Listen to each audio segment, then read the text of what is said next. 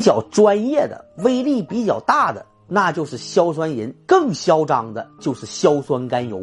这个才是真往死了炸。就算这样，制造出来的炸弹质量也都不过关，毕竟是纯手工打造，携带和使用都存在很大的风险，搞不好就自爆了。当年武昌起义前夕，革命党人在租界自己研制炸弹，没搞好，玩线了就爆炸了，不但伤了自己人，还把这个据点暴露了。把花名册留在了据点，造成了革命党人很多人的牺牲，差一点误了大事儿。但是这帮革命党对于炸弹那是情有独钟，痴心不改呀！这东西简直成了他们革命的圣器。我现在就跟大家讲一讲革命党和炸弹的故事。这个故事也是革命党搞的两次暗杀行动。